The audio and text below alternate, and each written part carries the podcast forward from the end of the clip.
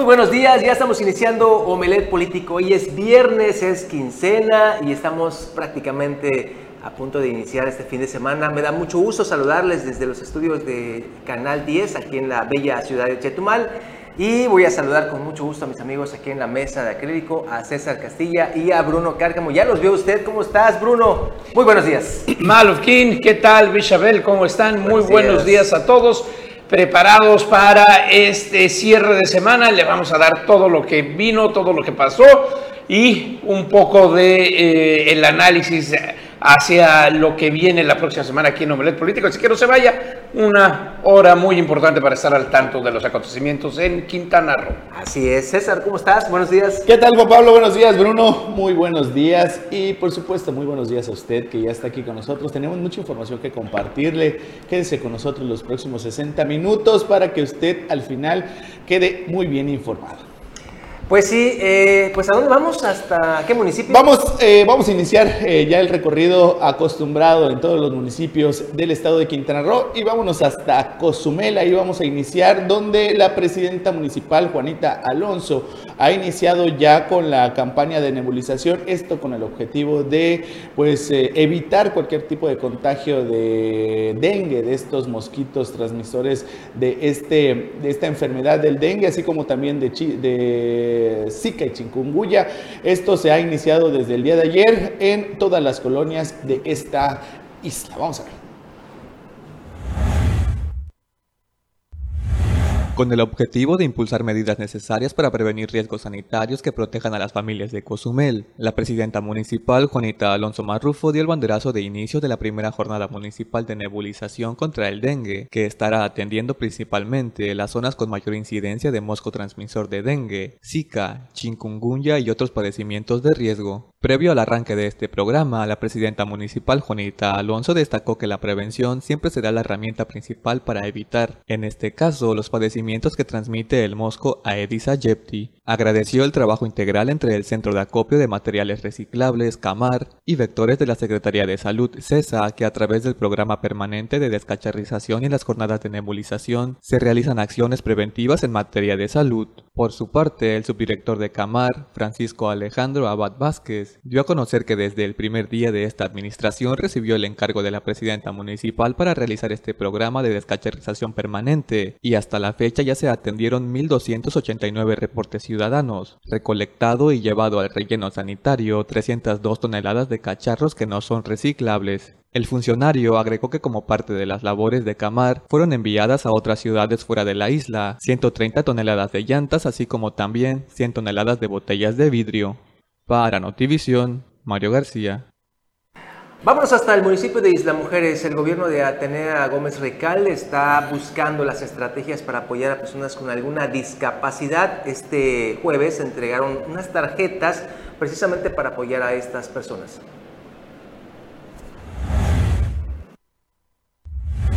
Cuidar de los grupos más vulnerables es una prioridad de la presidenta municipal Atenea Gómez Ricalde. Por ello, se realizó en la sala de Cabildo la entrega simbólica de 12 tarjetas incluyentes que otorga beneficios a las personas con discapacidad a fin de apoyar su economía familiar. En ese sentido, el director del Sistema para el Desarrollo Integral de la Familia, DIF Isla Mujeres, Jacinto Jesús Ríos Nájera, explicó que como parte de las acciones que se llevan a cabo en beneficio de los grupos vulnerables, se firmaron convenios de colaboración con las navieras Ultramar y así como con el Centro Químico y próximamente se firmará un convenio con el Sindicato de Taxistas a través de los cuales las personas con discapacidad se ven beneficiadas en cruces gratis y descuentos en distintos servicios. Ríos Nájera detalló que con dichas tarjetas se beneficiará a un promedio de 100 personas tanto en la zona insular como en la zona continental, recalcando que la mayoría de las personas que presentan alguna discapacidad en Isla Mujeres son adultas mayores y que la discapacidad que prevalece en la isla es la motriz seguida de la mental, visual, auditiva y autismo. El director del DIF Isla Mujeres precisó que la comunidad isleña interesada en tramitar su tarjeta incluyente debe acudir a la coordinación de trabajo en el edificio del Centro de Rehabilitación Integral Municipal CRIM, que se ubica en la colonia La Gloria en horario de 9 de la mañana a 4 de la tarde, y los requisitos son dos copias del acta de nacimiento, dos copias de identificación oficial, dos copias de la CURP, también dos copias del comprobante de domicilio, dos copias del certificado médico de discapacidad expedidas por la Dirección de salud municipal, dos copias del INE del tutor o acompañante, tres fotografías tamaño infantil y dos copias de resiliencia isleña en caso de ser extranjeros. Para mayores informes, las y los interesados pueden comunicarse al número telefónico 9989 399098. Para Notivisión, Mario García. Y bueno, en el municipio de Solidaridad los servidores públicos reciben un curso de capacitación precisamente en derechos humanos, esto con la intención de que puedan brindar atención con este enfoque a todos los solidarenses. Vamos a escuchar la información. Servidores públicos del Ayuntamiento de Solidaridad participaron en el diplomado Servicios Públicos Municipales con enfoque de derechos humanos, lo que permitirá responder al compromiso de la presidenta Lili Campos de presentar servicios de calidad a la gente. El diplomado se impartió en la Universidad de Quintana Roo, donde Lili Campos expresó que la capacitación fortalece a cada uno como persona, pero sobre todo como servidor público de nuestro gobierno. Externó que el curso fue impartido por maestros especialistas en materia de derechos humanos. La munícipe dijo que todo servidor público le toca conocer, estudiar y aprender para ser los mejores en este gobierno municipal, pues no solo es tratar de bien a la ciudadanía, sino deben estar comprometidos. No quiero que se vean como simples empleados, porque todos juntos estamos haciendo esta labor de gobernar por el bien de solidaridad para sacar adelante a una sociedad, concluyó para Notivisión Leonardo Hernández. Y ahora vámonos hasta el municipio de Benito Juárez, donde ahí el gobierno municipal ha estado impulsando lo que es la cultura de forma masiva. Esto en varios puntos y lugares en los que pues ahí se han llevado a cabo pues diversos eventos donde se ha beneficiado a más de 31 mil personas. Vamos a ver.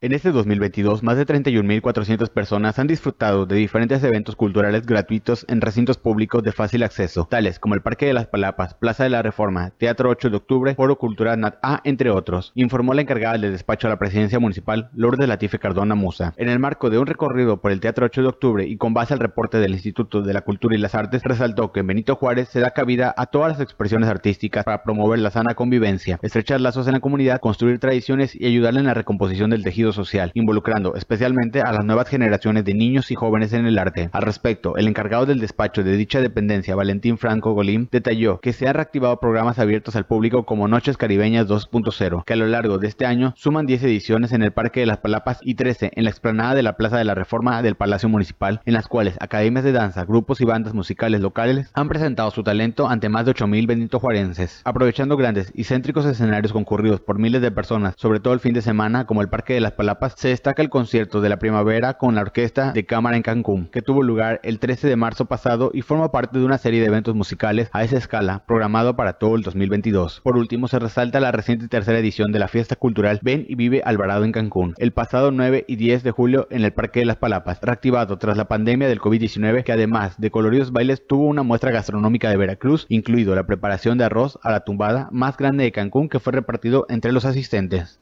Informó para Notivisión Manuel Sevilla.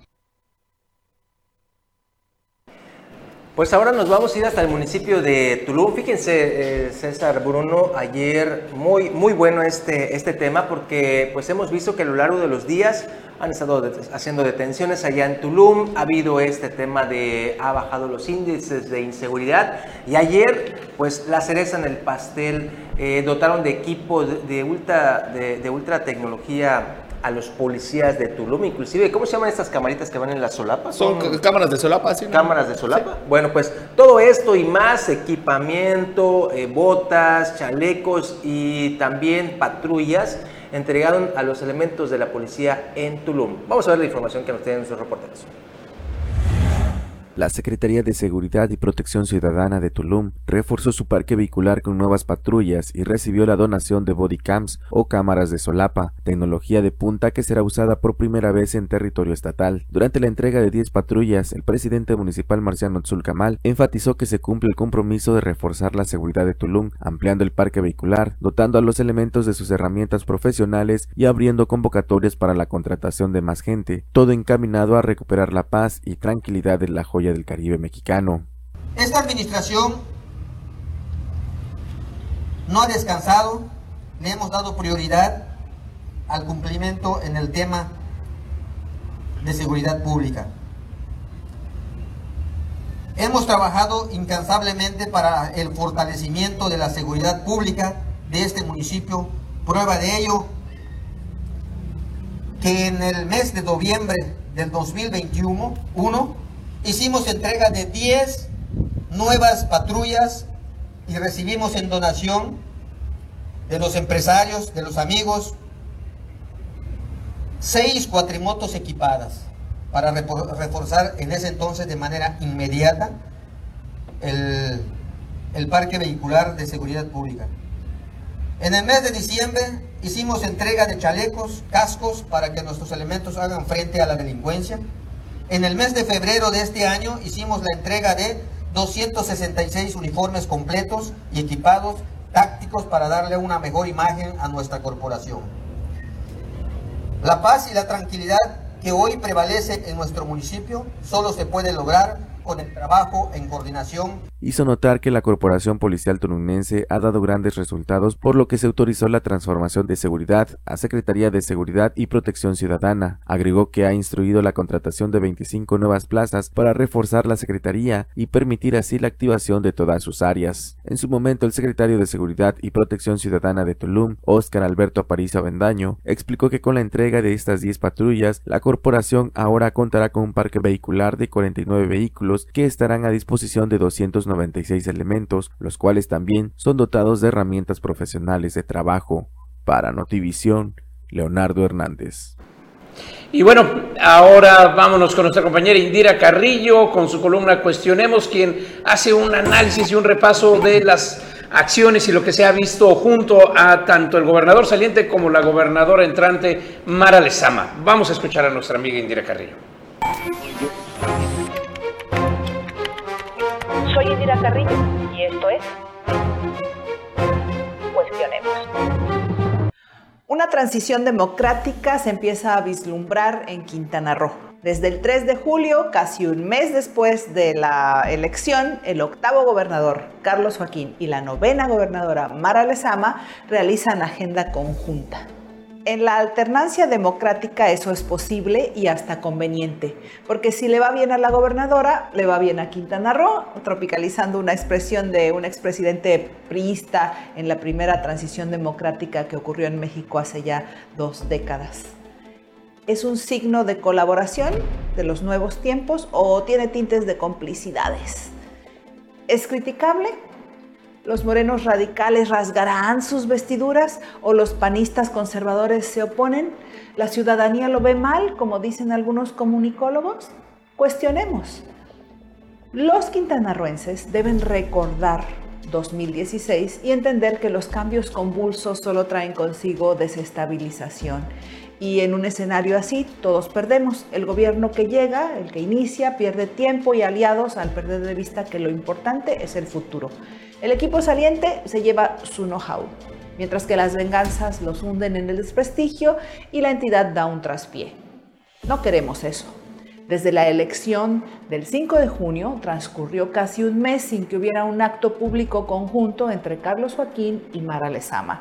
Algunos vieron en ello un distanciamiento real o mediático, eh, que no se habían tomado la foto, que no se habían dado la mano, que la felicitación había sido muy escueta, que mejor así para no contaminar el perfil monerista de quien llega y un largo etcétera de dimis y diretes pero la visita del presidente Andrés Manuel López Obrador, que el 3 de julio los reunió, podría tomarse como un mensaje contundente de que los acuerdos más firmes se toman en lo más alto del poder y que el verdadero conductor de la sucesión en Quintana Roo el garante de la construcción de la llegada de Morena y Mara a la gubernatura y de una transición tersa para Carlos Joaquín es el mismísimo AMLO. El siguiente evento donde coincidieron el gobernador saliente y la gobernadora entrante fue con los magistrados del Tribunal Superior de Justicia, reunión por demás clave que envía un mensaje político claro de unidad hacia el futuro al estar tan cerca la elección del nuevo presidente de ese poder judicial. El inicio de la segunda semana de julio nos muestra a Carlos Joaquín y Mara Lezama en España, garantizando a los inversores hoteleros internacionales la continuidad en sus proyectos de desarrollo en Quintana Roo, transmitirle certidumbre y estabilidad ante el inminente cambio de gobierno. En la alternancia democrática eso es posible y no debería ser motivo de crítica, aunque la procedencia sea del PAN PRD o de Morena, porque lo que se afianza es el futuro económico de Quintana Roo en un contexto global por demás inestable y convulso.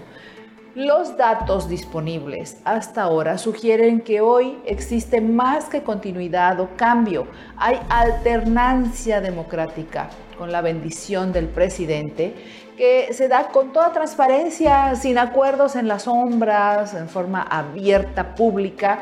Y esto podría ser lo mejor para Quintana Roo ante los retos que el nuevo gobierno tendrá enfrente, en contraste con una situación compleja y desafiante si hubiera un rompimiento. Soy Indira Carrillo y esto es Cuestionemos. Soy Indira Carrillo Ahí está. Ya estamos. Bueno, eh, ¿qué? nos vamos a un corte, ¿nos parece? Vamos a un corte y regresamos con más. Y ya estamos de regreso aquí a Omelet Político y ahorita vamos a ver una interesante entrevista que hicieron nuestros compañeros de ahí de la zona norte al asesor eh, político Julio Durán. Vamos a ver.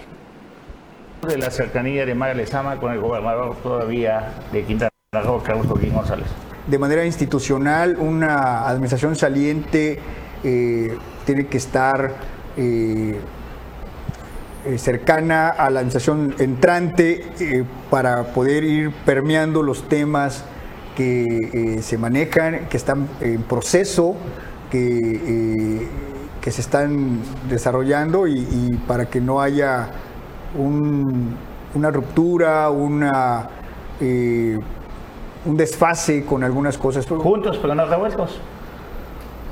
Pues eh, yo creo que eso eh, está claro. Nosotros eh, somos una administración que emana de una filosofía muy diferente, que es la cuarta transformación, y cada, cada administración, la entrante y la saliente, tiene su, su respaldo ideológico, pero pues tiene que haber comunicación.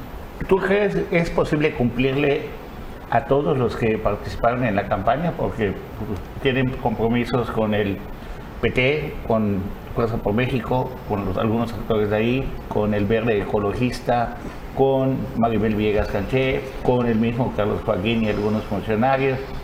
Mara Lezama, lo que me queda claro es que es una mujer sumamente agradecida y todos los que contribuyeron para alcanzar el triunfo electoral, eh, ella es una mujer muy hábil, es una mujer muy inteligente, es una mujer con que en estos cuatro años en la administración pública, porque nunca había participado antes, ha demostrado una gran capacidad de conciliación, de política y de eh, buscar un equilibrio y estoy seguro que buscará la fórmula idónea para que todos se sientan parte de este proyecto de gobierno. Todos los gobernadores y gobernadores, en el caso en la primera, tratan de, de hacer su propio equipo, su semillero de políticos, que aunque, tú ya eres veterano de guerra, de muchas batallas, por todo lo que has vivido, tú puedes ser parte de los nuevos políticos afines a Mara Lezama, de esa clase política del futuro. Yo, yo sí quiero dejarlo muy puntual. Hace muchos años decidí ser, eh, dedicarme únicamente a la administración pública, que es muy diferente a la participación política propiamente de elección popular. Sí fui regidor, en algún momento aspiré a ser diputado, no, no, no se dieron las condiciones, pero no, en eh, como en los últimos años, como en las últimas administraciones en, la que, en las que he participado, eh, a mí me gusta el área de proyectos, de, organizar, esquematizar. ¿A qué, pero qué es? No, no, no, no, no. No, no, no, no, no, no, Hablo de proyectos en general, hablo de proyectos en general. Muy adentro de tu corazón, ¿sientes que vas a ser funcionario o que vas a seguir de asesor? Eh, me encantaría participar en la administración pública, sí, Ah. claro, por supuesto, eh, como funcionario. ¿Aquí pero está bien o no, no sé. No, mejor, no, no, menos. Yo soy muy malo para las matemáticas, así de que estoy descartado para eso. No, no, no. Yo creo que hay que esperar a que, a que eh, la gobernadora electa eh, vaya dando es luz sobre los nombramientos, pero a mí donde me pongan para servir, a- alguien me dijo alguna vez, eh, el cargo no te hace a ti, tú haces el cargo y así sea el cargo más pequeñito, con tu capacidad, con tu entrega, con tu compromiso, con tu lealtad, haces que sea más importante de lo que, de lo que parecía. En esta última elección de- de- demostraron que pues llega al fin el nativismo del que se hablaba, también de que los que decidían la gubernatura era la gente del sur porque era la que más votaba, sin embargo el crecimiento que ha tenido Quintana Roo, pues aunque vote un poquito porcentaje Benito Juárez o Solidaridad junto con Tulum y otros, pues ya, ya son mayoría. ¿Qué opinas tú de eso?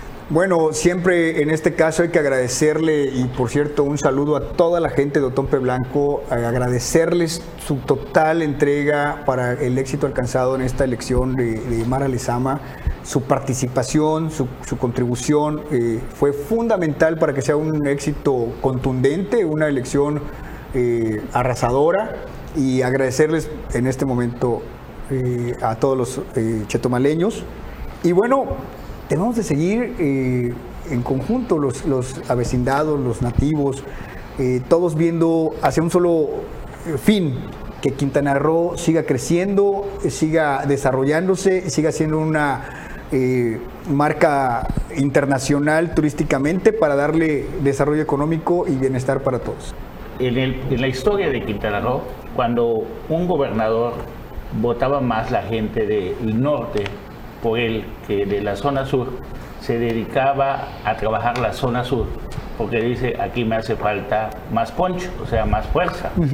Y otros go- exgobernadores dijeron, bueno, pues voy a, a darle con todo a los que me dieron, por ejemplo, Andrés Manuel López Obrador ha ganado, tres veces ganó en Quintana Roo la presidencia de la República, las tres veces que participó. ¿Cómo crees que sea Mara Lezama, tú que la conoces también? Mara Lezama es una mujer muy equilibrada.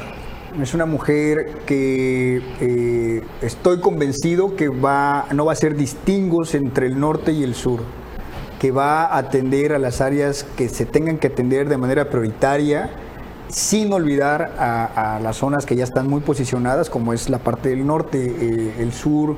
eh, desde mi punto de vista muy personal, requiere muchísima promoción. Hay unas zonas arqueológicas eh, pequeñitas, pero hay unas zonas naturales hermosas, hay unas lagunas impresionantes que requieren de verdad impulso, un pequeño impulso para que toda esa gente del sur de nuestro estado pueda tener acceso a mejores condiciones de vida. Y estoy seguro que Mara va a lograr como una excelente ama de casa que es, porque es una mujer de familia, una mujer amorosa, que sabe siempre los equilibrios en la casa, lo va a trasladar como lo hizo en la presidencia municipal de Cancún, lo va a trasladar al Estado, buscando siempre que todos, todos tengan la parte que le corresponde en el momento que se tenga que hacer. Y no va a dudar, por supuesto, en tocar las puertas que tengan que tocar a nivel federal para, ya lo hizo, ya lo demostró con la inversión del Boulevard Colosio y eh, Hoy anuncian lo del puente de Michotepec. es correcto. Eh, todo eso fue gracias a su gestión, a, a ir varias veces a la Ciudad de México, a pedirle al presidente su respaldo. Y como bien dices, el presidente ganó tres veces aquí y nos está demostrando que es también eh, un hombre agradecido. Qué bueno que hay esa cercanía entre la que va a ser la gobernadora constitucional el 25 de septiembre y el presidente de la República. En la pasada elección, eh, pues hubieron candidatos y candidatas que le dieron muy fuerte a Mara Lezama en, en cosas que hasta a lo mejor se metieron donde no se debieron de haber metido, con la familia. Eh, hemos visto que Mara Lezama pues, es una buena mujer, hasta llega al grado de perdonar ciertos, ciertas faltas de respeto ¿no? a ciertos personajes. Un ejemplo de ello es Isaac Hanix, que bueno, se discutió con Mara en una campaña, más sin embargo en esta la sumó y es parte del equipo de su Congreso. ¿Tú crees que hará una política Mara Lezama siendo ya gobernadora en funciones con aquellos personajes políticos que le faltaban respeto en la pasada campaña electoral? Yo te puedo decir que un gobernante para ser un verdadero estadista no puede eh, basar sus decisiones en rencores o en, eh, en filias o fobias. Tiene que ser una mujer o un hombre que siempre busque el beneficio común, a pesar de lo que sienta o piense eh, de que alguien le cayó mal, le cayó bien o le hizo o no le hizo algo. Eh, yo no puedo hablar por Mara Lezama en ese sentido, pero eh, pues ella ya ha demostrado su estilo y la política es el arte de la negociación, de la conciliación. Entonces, si todo lo que se hace es para un beneficio común, pues bienvenido. Lo malo es cuando haces acuerdos bajo la, mesa, en lo oscurito, para beneficios particulares. Ahí sí, pues ya no se vale, ¿no? Pero pues ella tomará la mejor decisión. Lo que sí debo decir es que nunca, nunca eh, estaré de acuerdo en, lo que hicieron algunas y algunos candidatos. Eh, la ofensa. Una mujer no puede eh, hablar de defender a la mujer y atacar a, tu contrincante mujer, minimizándola, tan solo con el nombre en diminutivo. Y sobre todo metiéndose con la familia. Y sobre todo metiéndose con la familia. Sí, porque yo recuerdo un momento en el cual Carlos Joaquín ya era gobernador electo y le entrevista precisamente aquí en el Canal 10 y le preguntan a Carlos Joaquín directamente, señor gobernador electo, usted es rencoroso, le dicen, le preguntan. Y contesta Carlos Joaquín, no, bueno, sí, un poquito, porque hay cosas que no se olvidan, el que se haya metido con la familia. Claro, es que la familia es, de donde venimos, es nuestro, nuestro, eh, nuestra base sólida y el que la quiera quebrantar, pues obviamente uno la va a defender ah, con todo. La diferencia entre el gobierno de Carlos Joaquín, que inició con mucho rencor, no con ese poquito que tú dices, bueno, que él contestó. Exactamente. Fue un gobierno que perdió muchísimo tiempo en, en persecuciones y rencores y que eso, tú tienes un, tu mente está, ocupa un espacio importante para cosas buenas o para cosas malas o para... Entonces, si tú te dedicas a solamente a tener pues la, la venganza, la, revancha política, pues vamos a llamarla así, pues se pierden los dos meses, pues viene la pandemia y ya tienes pues como Aníbal dedo, como dice el presidente de la República, y pues Ahora vemos en los últimos meses que está cerrando bien el gobernador en lo que cabe, pero dejó pasar muchísimos meses en, ese tipo de revanchas políticas. Julián Rical, en su segundo informe del gobierno, dijo, falta más política. Y hoy vemos que viene una transición tersa de amistad, porque sí hay amistad entre Carlos Joaquín y Mara Lezama, y la visita reciente a España fue para presentarle a la gobernadora electa a los inversionistas que ya tienen pláticas adelantadas, o sea, ya platicaron sobre proyectos de inversión por más de 4.000 habitaciones en el estado de Quintana Roo. Hay gente ya a nivel nacional que está considerando a Carlos Joaquín como el próximo secretario de Turismo en lugar de Miguel Toruco. Y la propuesta que tiene Carlos Joaquín del presidente de la República no es de embajador, es para turismo. Y no solamente fue el tema hotelero, sino también eh, fue un tema aéreo, donde en esta temporada de vacaciones van a atraer más de 100.000 asientos en diferentes rutas claro que en esa plática y allá con las tapas, el vinito y todo, la paella, salió el nombre seguro de Julio Durán. ¿Qué vamos a hacer? Sí, imagínate platicando con Carlos Joaquín y Maga ahí en el viaje a España y que ahí en Palma de Mallorca, ¿y qué vamos a hacer con Julio Durán? ¿Dónde lo vamos a poner? Oye, tenemos compromiso con Johanet, oye, que tenemos compromiso con este. Oye, pero Julio fue, ha sido asesor, ha estado con nosotros. A mí donde me pongan.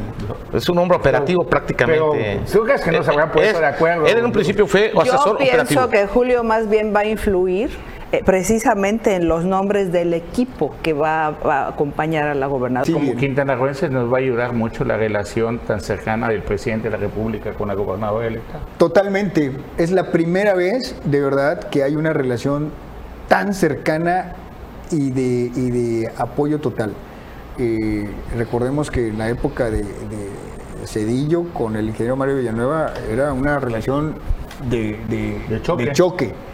Este, después, pues la oposición con, con el, eh, Fox y los, y los gobernadores que eran priistas, con Hendrix. Este, y, y es la primera vez, es la primera vez que un presidente de la República de verdad va a tener esa vinculación tan cercana con el gobernador, en este caso con la gobernadora electa, y por supuesto que va a ser fundamental. Estoy convencido que estos cinco años, bueno, ahí le quedan, eh, le quedan escasamente dos, este, pero estos dos años lo- eh, la gobernadora electa los va a aprovechar para beneficio de Quintana Roo eh, con la gestión eh, la, la elaboración de proyectos desde antes de asumir la gubernatura eh, constitucionalmente el 25 de septiembre para no perder tiempo.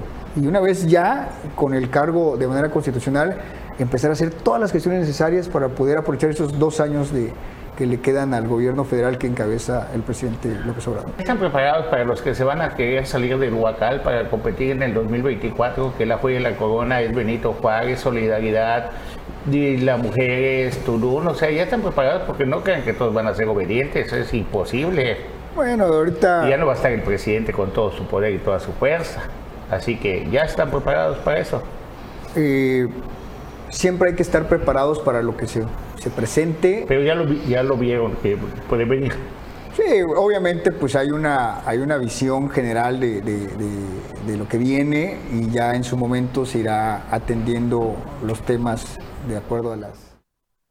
Interesante entrevista, como siempre, ahí en eh, nuestros compañeros de Molet Político en la zona norte. Y ahora vámonos a un corte y regresamos con más aquí en Omelet Político. Oigan, tal? Estamos de vuelta. Gracias, gracias. Poniéndonos de acuerdo. Eh, Estamos platicando sobre la, la información que nos está llegando y de verdad le agradecemos muchísimo a nuestros amigos y amigas de las diferentes dependencias. Fíjense, hace un ratito llegaron trabajadores del Instituto Estatal de Educación para Jóvenes y Adultos, el IEA, aquí en la capital. Resulta que no había energía eléctrica en el edificio, en este edificio y parece que en otras zonas. Y la causa, según estábamos indagando y nos dijeron, es una ardillita.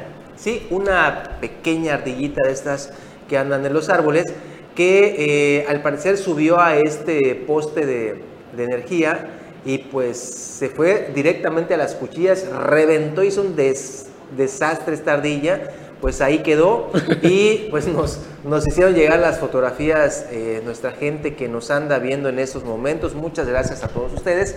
Pues ahí está lo que pasó, ya eh, personal de la CFE ya está trabajando en el caso para que pues eh, eh, eh, una- un animalito pues como ese deja sin, sin energía. La afectación, ¿qué tal? Y me ha tocado ver, Bruno, eh, hace muchos años, cómo un changuito se escapó de una vivienda. Del Iba- zoológico se escapó. Bueno, fue, ese fue Ajá, otro. ese- Sobre el primo de verdad había hace muchos Ah, años. bueno, ¿no? sí. Se escapa de, de- de sus cuidadores y pues lo estaban persiguiendo. Pues ya saben, ¿no? Sube a un poste Y ¡pam! y se, quedó pega. pegado. Y me acuerdo que este, ahí Leopoldo Sosa Cetina, el que está en la, en el, en la CTM. CTM, pues eh, estaba trabajando en la CFE y fue y fueron, bajaron cuchillas y lo bajaron. Pero digo, es muy común esto aquí en la, en la zona, ¿eh? Parte de la, de la fauna que hay también aquí en la, mancha, en la mancha urbana, pero pues sí, hay muchas ardillas aquí en la capital del estado y pues Sí, lamentablemente pues hoy pues quedó, quedó muerta este, este animalito, pero y dejó pues sin luz a esta dependencia de gobierno. ¿Tú- ¿Ustedes saben cuál es la diferencia entre las ratas, las palomas y las ardillas? La cola, ¿no? No. El community manager. Nada más el que les mueve las redes sociales y su imagen pública, porque Sí, son sí. igual de plaga, de Sí, peste, claro. de problemas. Cada, veo que, cada vez que veo a un niño acercándose a una ardilla, es decir, a ver señora, ¿no lo dejaría acercarse a una rata? No lo deje que se acerque a la ardilla, es peligrosísimo. Y más en el DF, hombre, en el DF es todo el mundo así de, ay, qué bonita la ardilla. Uf, rabia, pulgas, de todo traen. Así es. Sí, eh, realmente es un ratón volador. Digo, se lo he dicho a mucha gente, me dicen, nah, es que... No, no, no, ardillas". no. No, simplemente es un... Pero, eh, la, pero la paloma, La paloma y la no, ardilla. la ardilla, la ardilla es un ratoncito, pero que tiene cola y tiende más a, Ajá. a eso, ¿no? Sí, pero las, las palomas no, de las palomas sí, incluso eh, so- eh, el excremento de paloma es es Dañino. que puede dañino, Dañino. incluso hasta para los automóviles. Si llega a defecar la, la paloma en, en el vehículo y, Sí. y tarda, le pega el sol, te mancha la pintura y es algo muy, muy, este, muy complicado también. Entonces, a- hay mucha gente que, que- que también se las come, pero, pero sí, sí es algo que sí, como se, se ha dicho y se dice, ¿no? Que las palomas son prácticamente una plaga, una rat- las ratas voladoras, ¿no? Sí. Oigan, y hablando de denuncias y todas estas cuestiones que ustedes nos mandan, también nos hicieron llegar esta denuncia pública sobre un asunto que pasa muy recurrentemente aquí en la capital y me refiero a el tirar aguas jamonosas en la vía pública. Nos estaban diciendo que sobre la Primo de Verdad con Heriberto Frías, eh, cerca de una de esas tiendas Oxxo, pues así tienen los eh, eh, un vecino en particular que tiene una lavandería, ahí donde está la motocicleta, hay una lavandería, nos dicen, Uf, y esto es más. todos los días, todos los días es eh, esta situación.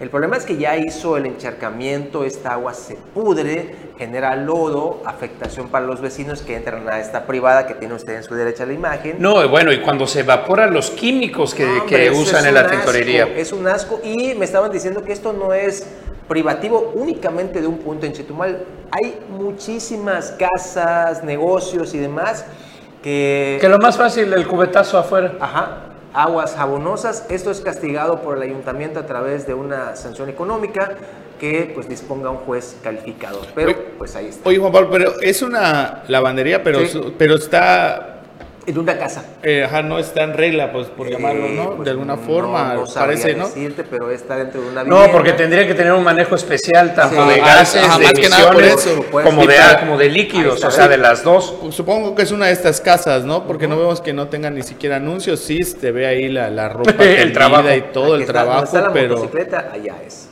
Ah, pues sí, hay, que, hay que verificarlo, ¿no? Y también que ya a través de, de- de- de estas imágenes, igual que las autoridades vean y pues tomen cartas en el asunto, principalmente por la afectación que hay, ¿no? También para tanta agua que, que se vierte en la calle.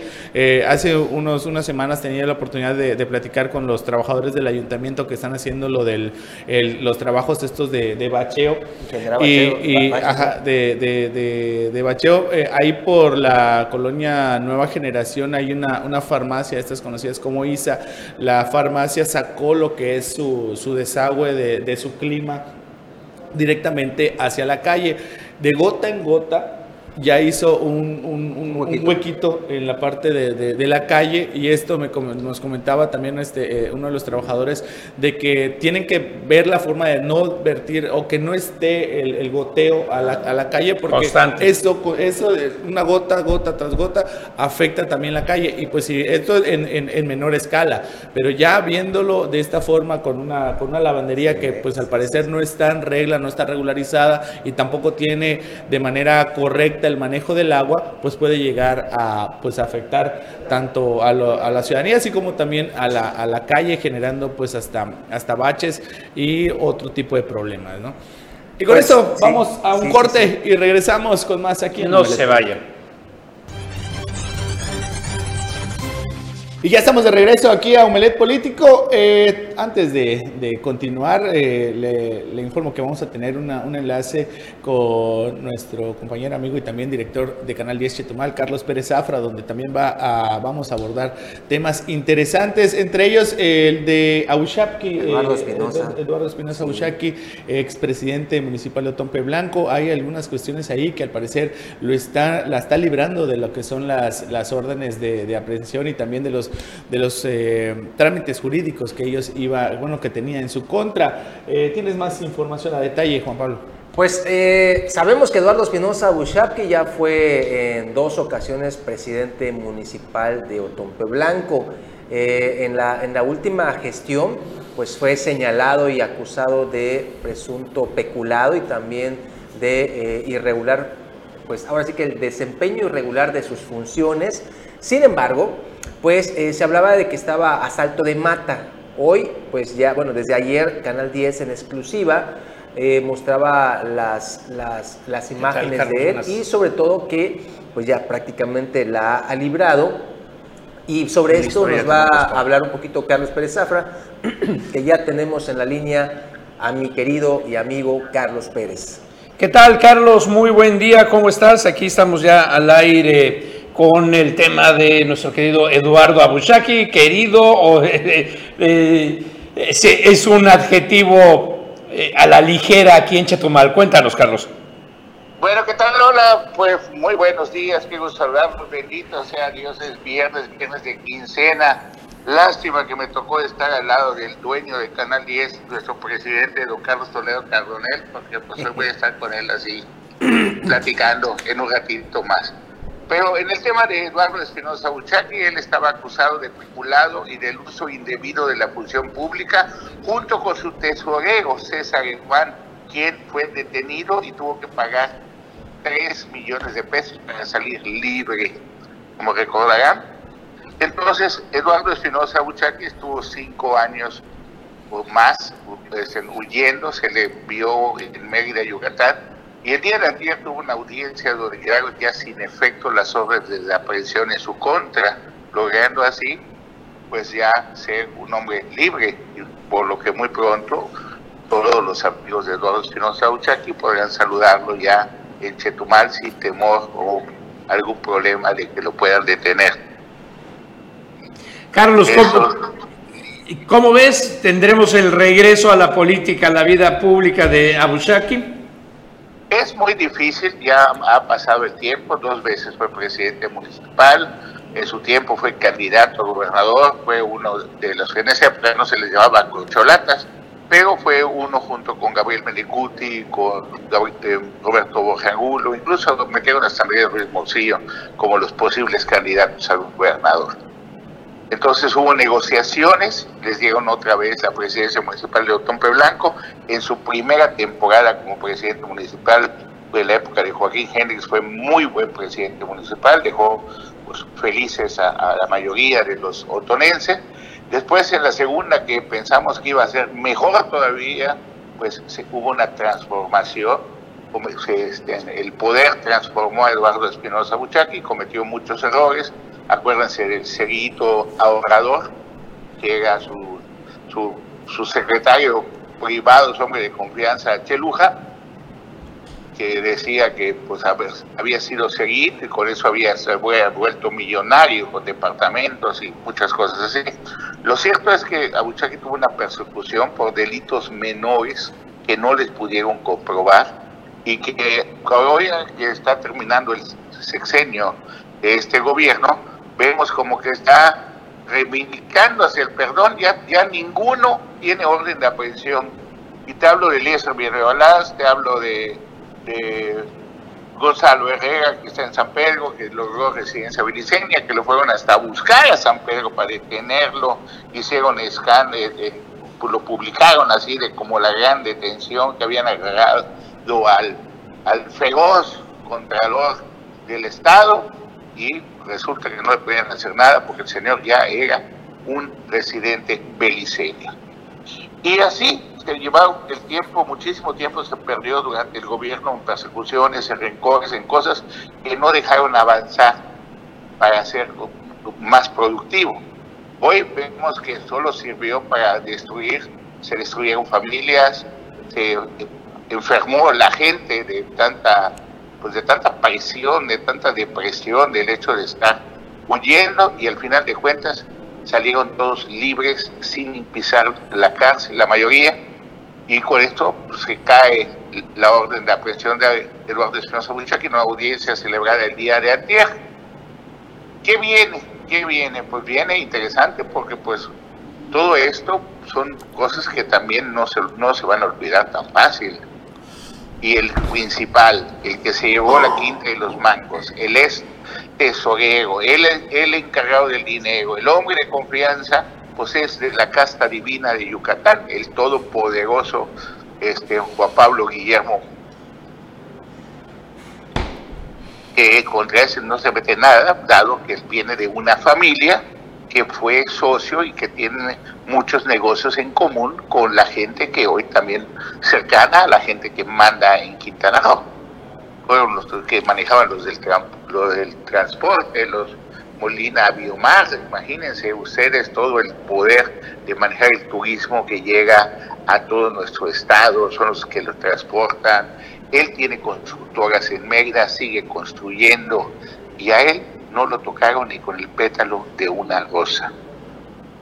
O sea, persiguieron a los peces chiquititos y siempre, como dicen, el hilo se rompe por lo más delgado. Y así fue. Él fue intocable.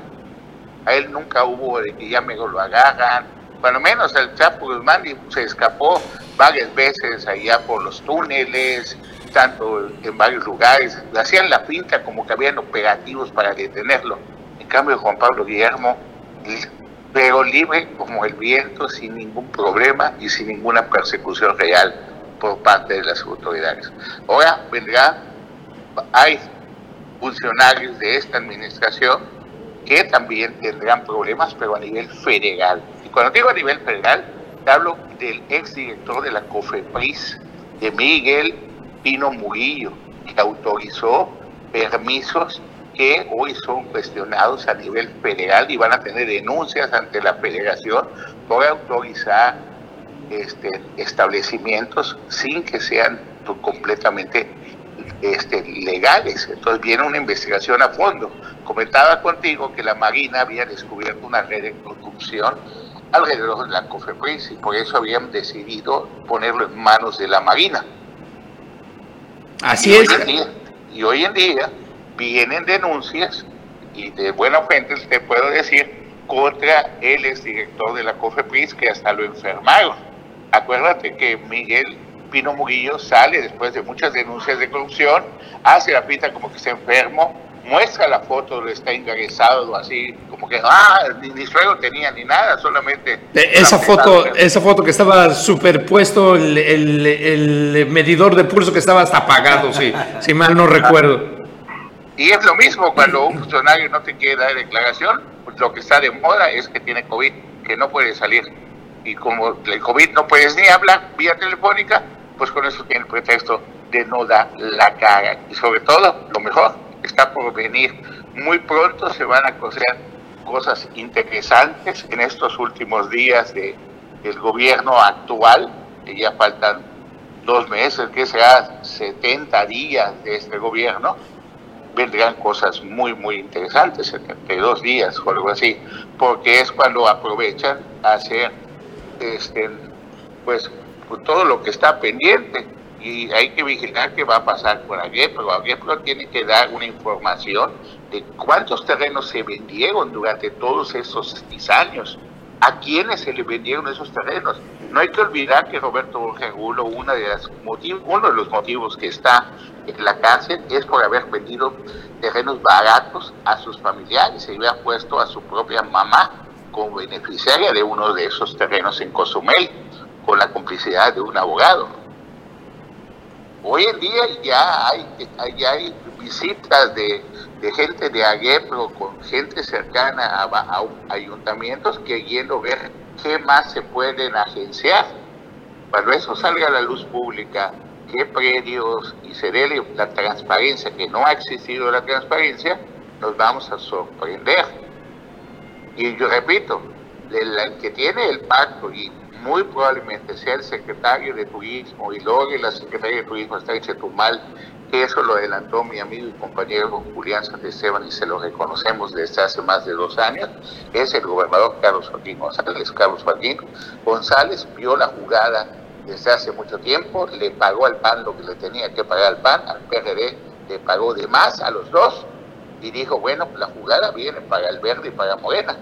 Y decidió entre el verde y Morena. Le puso una parte a Morena y le puso más al verde. Y hoy en día pues, es un gobernador independiente, pero más pintado de verde que Hulk. Muy bien, Carlos. Pues por lo pronto este fin de semana eh, eh, sondearemos los restaurantes para ver si nos topamos ahí con la Bushaki en una de esas. Pues la verdad, es una persona de una familia conocida. El, cambio y la transformación del poder le pasa a muchísimos, no solamente a don Eduardo Espinosa Buchaki, que bueno por su familia, que él esté libre, los delitos que le brincaron fueron menores, Habrá que ver qué cuentas entrega el Contralor, qué cuentas entrega el que usó a testigos protegidos para poder meter a Beto Borges a la cárcel. Y este señor que usó testigos protegidos para meter a Beto a la cárcel, pues hace dos años que no está en el Estado, pero sigue también teniendo influencia en el Estado. Muy bien, Carlos, gracias por tu comentario, hombre, como siempre, muy atinado ahí, poniéndole el punto. La verdad, no se pierda sin tanto político de la noche, que wow, el domingo en vivo y a todo color, será muy interesante. Un abrazo a todo el equipo de Canal 10 y a nuestro director general, don Carlos Soler Carbonel. Pásenla bien, disfruten el fin de semana. Gracias, Carlos. Gracias. Pues bien, ahí está la historia de el anterior presidente, el otrora presidente municipal Eduardo Abushaki. Que, sí es cierto, que sí es cierto lo que dice Carlos, en la primera administración pues la llevó bien, en la, En la segunda ya no. Más que nada, eso fue lo que le valió para poder eh, llegar de nuevo. Transformó Espinosa a Bushaki. Creo que ya nos vamos, Bruno César. Un gusto como cada mañana estar aquí con ustedes compartiendo información y los micrófonos. Nos vemos el domingo en Citacto Político y el lunes nuevamente aquí en Omelet. Lo espero yo a las 4 de la tarde en Notivisión de la tarde y después bien. a las 9 de la noche en la emisión nocturna de Notivisión Chetumal. Buen fin de semana.